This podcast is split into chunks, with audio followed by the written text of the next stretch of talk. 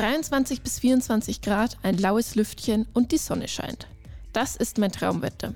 Vorausgesetzt, ich finde noch irgendwo Schatten. Mit 36 Grad und es wird noch heißer, kann man mich wirklich jagen.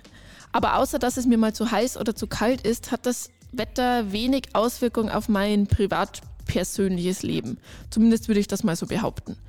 In der Landwirtschaft sieht das dagegen wieder ganz anders aus.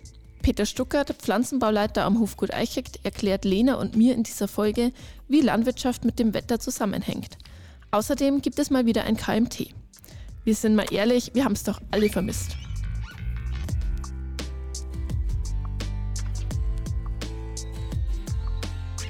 Irgendwas mit Bio. Der Biomarkt-Podcast.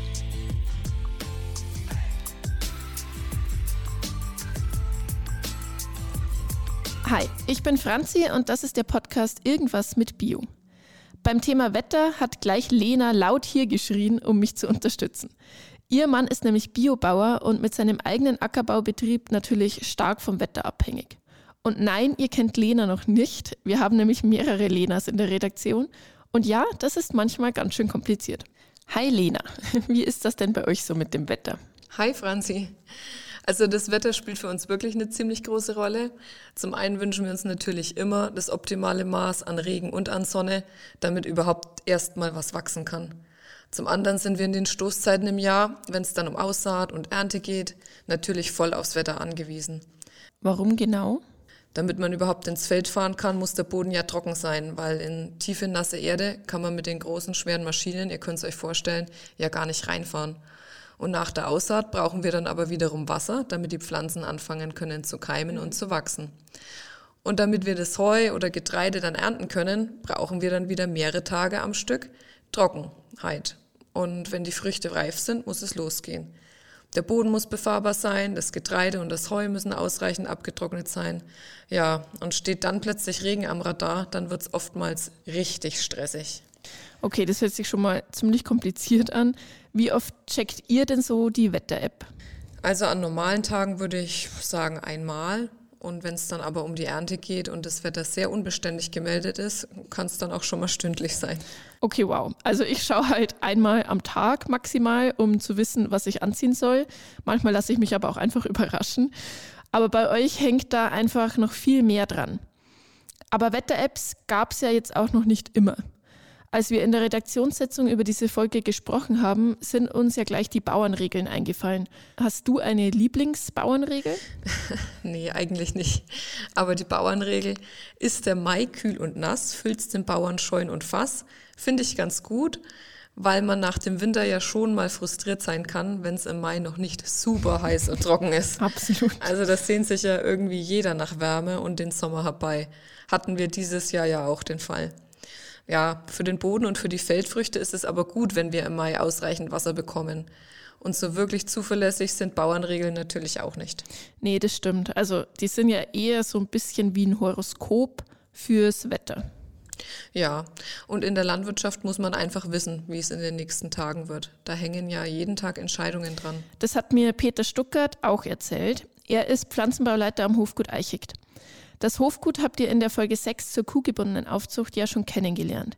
Es ist ein Biomilchviehbetrieb, der zu unserer Unternehmensgruppe gehört. Peters Lieblingswetter ist übrigens Sonne, aber nicht zu heiß. Als Landwirt mag er leichtes Nieselwetter, so wie auch an dem Tag des Interviews. Da war es nämlich eher kein Badewetter, aber Peter hat sich trotzdem riesig gefreut. Wie sehr bestimmt denn auf dem Hofgut das Wetter die Arbeit? Also ähm, in Bezug auf Wetter, das ist, das ist ein zentrales Thema bei uns. Bei uns ist zum Beispiel äh, Wetter wichtig. Wenn wir zum Beispiel Heu machen wollen oder äh, Silo, Silage machen wollen, dann brauchen wir einen bestimmten Zeitrahmen, wo wir praktisch keinen Regen gebrauchen können, weil wir dann trocken äh, äh, ernten wollen. Das heißt, beim Heu braucht man zum Beispiel äh, Pi mal Daumen fünf Tage trockenes Wetter. Das muss man so ein bisschen im, im Vorausschauenden eben äh, klären, ob man das eben hinbekommt, dass fünf Tage kein Regen kommt. Und dann kann man das Gras mähen und dann hat man die Chance, auch gutes Heu zu machen. Bei der Silage sind es dann vielleicht zwei Tage, die man äh, praktisch trockenes Wetter braucht. Das wäre so bei der Futterernte so jetzt äh, äh, mal eine, Wässer, eine, eine, Wetterproblematik, die man eben beachten muss. Bei der Getreideernte ist es so, das Getreide, wenn wir das ernten im Sommer, ist das, äh, das ist reif, das heißt praktisch, das lebt nicht mehr, das ist, äh, das ist durchreif. Und dreschen kann man das nur, wenn es trockenes Wetter ist. Wenn es nass ist, kann man nicht dreschen. Das heißt, äh, da ist eben für uns auch extrem wichtig, dass wir trockenes Wetter haben und kein Regen, damit wir überhaupt ernten können. Und äh, das nächste wäre zum Beispiel, wenn man zum Beispiel das Sa die Saat in die Erde bekommen möchte, braucht man eben auch trockenes Wetter, um einfach auf dem Acker fahren zu können. Das weiß jeder letztendlich, wenn der, nass, wenn der Acker nass ist und man geht mit den Füßen drüber, dann hat man nachher so Klumpfüße und das ist letztendlich nachher bei den Maschinen genau das Gleiche. Äh, da bekommt man kein ordentliches Saatbett hin, so dass das Getreide nachher äh, so auflaufen soll äh, oder so aufläuft, wie es eigentlich auflaufen soll. Gut, im Prinzip kann ich mich da auch ein bisschen am Garten orientieren. Also da muss ich ja auch schauen, wann ich was machen kann. Ja, genau. Nur, dass man im Garten halt schnell mal die Gießkanne in die Hand nehmen kann, wenn es zu wenig geregnet hat. Oder seine Töpfe unter das Dach stellen oder provisorisch ein paar Planen über die Früchte spannen, um sie vor Starkregen oder Hagel zu schützen. Es ist auf dem Acker so natürlich nicht möglich. Im Garten lassen sich zumindest kurzzeitige Wetterextreme einfacher ausgleichen. Ja, da kommen wir jetzt schon vom Wetter zum Klima.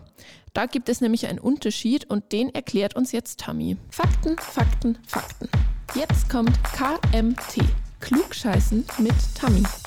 Hi Franzi, hi Lena. Da kann ich nur sagen, oh Wetter, was für ein spannendes Thema. Und schön, dass ich mal wieder hier sein darf. Also, du hast es ja schon gesagt, es geht um Wetter und Klima. Da habe ich jetzt erstmal ein paar Definitionen für euch. Als Wetter bezeichnen wir das, was heute oder morgen um uns herum passiert, also Sonne, Wind oder zum Beispiel Regen an einem bestimmten Ort und zu einer bestimmten Zeit. Dann gibt es noch den Begriff Witterung. Der ist eher wichtig für die mittelfristige Planung. Also Witterung beschreibt nämlich den Charakter des Wetters über mehrere Tage hinweg. Und dann gibt es noch das Klima. Klima bezeichnet quasi das gesamte Wetter über eine längere Zeit in einem bestimmten Gebiet. Also eigentlich quasi wie eine langjährige Statistik des Wetters. Und wenn wir jetzt schon beim Klima sind, müssen wir natürlich auch ein unschönes Thema ansprechen, nämlich den Klimawandel. Der zeigt sich ja vor allem durch steigende Temperaturen und häufigere Wetterextreme. Der Deutsche Wetterdienst gibt an, dass die mittlere Jahrestemperatur in Deutschland seit 1881 bereits um 1,4 Grad Celsius gestiegen ist. In verschiedenen Prognosen wird eine weitere Erhöhung unserer Durchschnittstemperatur bis zum Jahr 2100 um weitere 2 bis 4 Grad Celsius vorausgesagt. Diese steigenden Temperaturen haben nicht nur zur Folge, dass Menschen in Dachgeschosswohnungen irgendwann zu Grillhähnchen werden, sondern führen auch zu einer Verfrühung des Vegetationsbeginns bei Pflanzen. Also die Pflanzen beginnen eher zu wachsen. Das heißt zum Beispiel auch, dass Apfel und Raps rund 20 Tage früher blühen als noch vor 50 Jahren. Wir verzeichnen durch den Klimawandel zwar auch weniger Frosttage, aber da die Vegetation früher beginnt, kann es dennoch sein, dass Pflänzchen, die gerade in einer sehr empfindlichen Phase sind, durch Spätfrost gefährdet werden. Und neben den Frosttagen gibt es natürlich auch noch die Hitzetage, also die Tage, an denen die Temperatur über 30 Grad steigt. Im Vergleich zu 1961 bis 1990 wird sich die Anzahl der heißen Tage verdrei- oder sogar vervierfachen. Und da kann man sich natürlich auch vorstellen, dass die Trockenheit im Sommer zunimmt. Das macht vielen Pflanzen zu schaffen, denn wenn zu wenig Wasser im Boden ist, kann sich die Pflanze irgendwann nicht mehr mit Nährstoffen versorgen. Es gibt Pflanzen, denen macht das gar nicht so viel aus. Hirse zum Beispiel kann sehr gut mit Trockenheit umgehen, aber weniger Nährstoffe bekommt sie trotzdem, denn die können auch nur zusammen mit Wasser aufgenommen werden. Und Getreidesorten wie Gerste zum Beispiel sind auch noch relativ widerstandsfähig. Aber jetzt kommt das Schlimme. Die Kartoffel zum Beispiel, die ist nicht sehr trockentolerant. Und Kartoffeln liebe ich schon sehr, vor allem wenn sie zu Pommes verarbeitet sind. Dass es irgendwann keine Pommes mehr geben könnte, das will ich mir gar nicht vorstellen. Neben der steigenden Hitze im Sommer gibt es im Winter ein gegensätzliches Extrem, nämlich mehr Starkregen. Starke Niederschläge und oft auch starker Wind können dazu führen, dass den Pflanzen Teile abbrechen oder umknicken oder dass Körner oder Obst von der Pflanze abfallen. Bei im Boden wachsenden Pflanzen, vor allem in Hanglagen, können Erosionsschäden entstehen, wenn das Wasser über die Felder schwemmt. Und ärgerlich bei den ganzen Sachen ist halt vor allem die Ungleichheit der Wetterextreme. Also während die Sommer krasse Trockenphasen haben, kommt es im Winterhalbjahr zu mehr Niederschlägen. Und das kann dann zum Beispiel die frische Aussaat wegschwemmen. Und im Sommerhalbjahr fehlt eben das Wasser dann. Aber für die Auswirkungen auf die Landwirtschaft seid ihr die Expertinnen.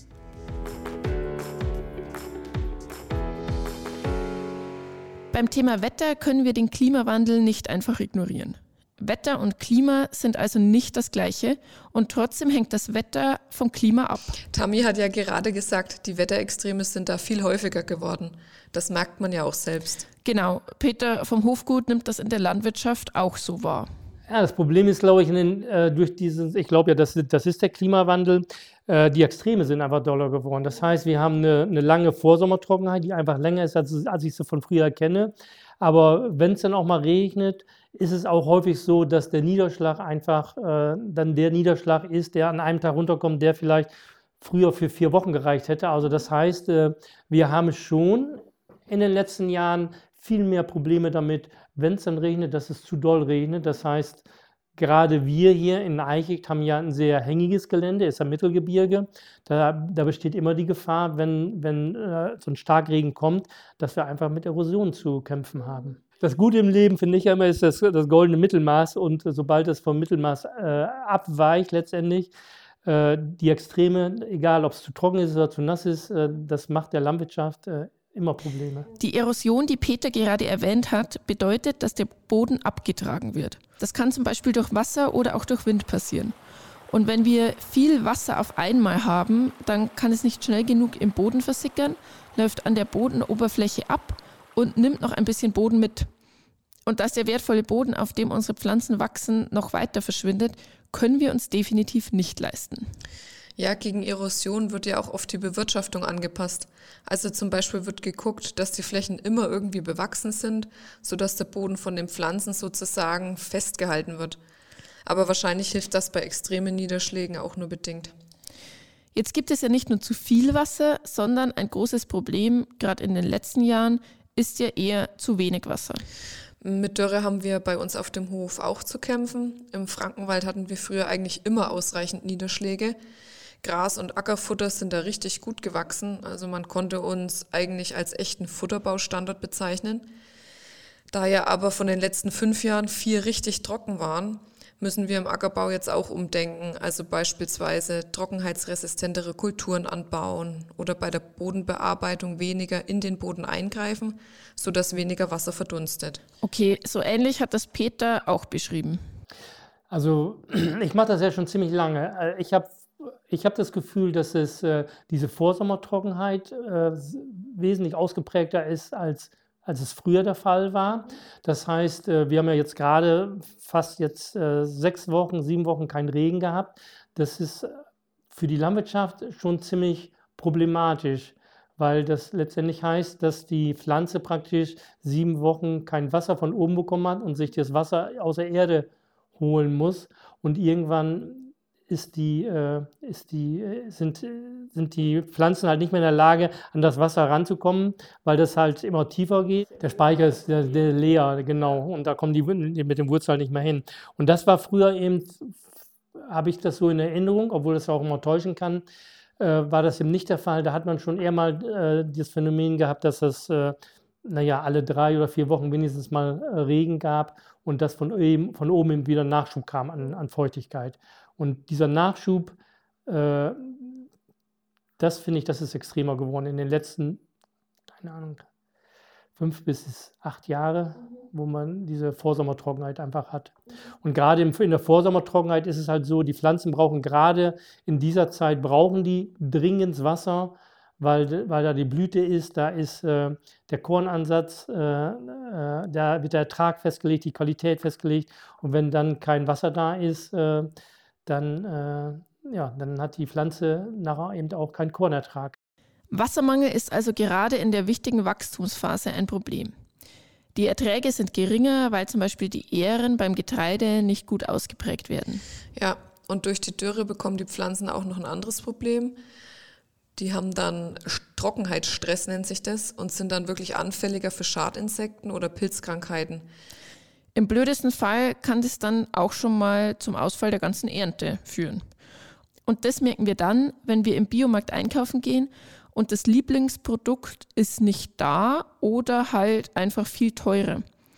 Sortenvielfalt sei Dank gibt es aber auch Pflanzensorten, die etwas resistenter sind, zum Beispiel gegen Trockenheit. Kurz zur Erklärung, eine Kultur ist zum Beispiel Weizen. Und dann gibt es verschiedene Weizensorten, die unterschiedliche Eigenschaften haben.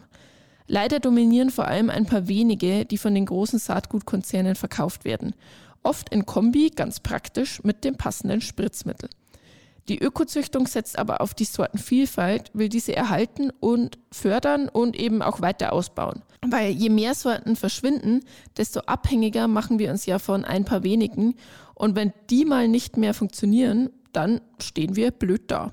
Die Ökozüchtung schaut bei neuen Sortenentwicklungen zum Beispiel auch darauf, dass die Pflanzen an den Klimawandel angepasst werden.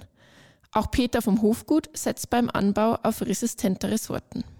Äh, die Kulturen, also die, die Kulturen äh, per se haben sich nicht geändert. Äh, was sich geändert haben, dass wir praktisch bei, den, bei der Sortenauswahl von den Kulturen zum Beispiel darauf achten, dass die, äh, dass die Sorten besser mit Wassermangel auskommen. Dass sie nicht so empfindlich sind, wenn sie mal, keine Ahnung, mal drei Wochen kein Wasser bekommen, äh, dass sie dann äh, praktisch sofort äh, absterben. Mhm. Ja, also das ist bei der Sortenwahl ist es wichtig. Sorten, die kommen besser mit Trockenheit klar und, äh, und da gucke ich eben schon, äh, dass ich eben, äh, wenn ich die Kulturen festlege, im Sorten dabei aussuche, die dann eben mit, mit Wasserknappheit besser umgehen können.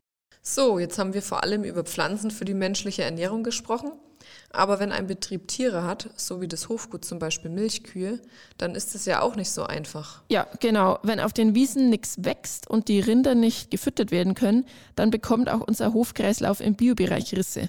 Und zudem sind die Landwirtinnen ja für die Tiere verantwortlich und wollen, dass es ihnen gut geht. Also selbst im Grünland ist der Ertrag die letzten Jahre oft schwierig. Übrigens sieht man auch sehr gut, wie abhängig die Landwirtschaft vom Wetter ist, wenn es um Versicherungen geht. Okay, wow, Lena. Willst du jetzt wirklich allen die Laune komplett verderben und über Versicherungen sprechen? Keine Angst, also ich verkaufe nichts. Aber es gibt für LandwirtInnen zum Beispiel Hagelversicherungen. Also wenn ihre Ernte durch Hagel zerstört oder beschädigt wird, dann deckt das die Hagelversicherung ab und der finanzielle Verlust ist ja zumindest ein bisschen eingedämmt. Es kann halt mal schnell gehen und dann zerhaut es dir innerhalb von zwei Stunden deine komplette Arbeit. Und seit kurzem können die LandwirtInnen ihre Ernte sogar auch gegen Trockenheit versichern. Okay, das klingt ja ziemlich sinnvoll. Habt ihr denn auch eine Hagelversicherung? Ja, na klar. Es gibt eigentlich keine andere Branche, die so abhängig vom Wetter bzw. vom Klima ist wie die Landwirtschaft. Jeden Tag entscheiden LandwirtInnen, welche Arbeit sie erledigen, indem sie die Wetter-App und den Regenmesser checken. Die durch den Klimawandel verursachten Extreme in den letzten Jahren machen die Arbeit der Landwirtinnen noch schwerer. Abgesehen davon, dass wir natürlich unser Bestes geben müssen, dass es nicht noch schlimmer wird, gibt es aber auch schon einige Hebel, die Landwirtinnen gerade im Ökobereich nutzen. Zum Beispiel angepasste Sorten oder eine besondere Bewirtschaftung mit Untersaaten und Zwischenfrüchten, sodass eben wirklich immer etwas Grünes auf dem Feld steht und der Boden nicht einfach abgetragen wird. Vor der nächsten Folge habe ich ehrlich gesagt ziemlichen Respekt. Es geht nämlich um Gentechnik und das ist ja wirklich ein weites Feld. Gott sei Dank gibt es aber Profis, die mir da mehr dazu erzählen können. Also hört in zwei Wochen wieder rein und danke dir, Lena, für die Unterstützung und den Einblick in euren Betrieb. Sehr gerne. Und auch ein großes Danke an Peter Stuckert vom Hofgut. Ich freue mich, wenn ihr den Podcast bewertet und weiterempfehlt und natürlich auf Folgen klickt. Wir hören uns in zwei Wochen wieder. Tschüssi. Tschüss.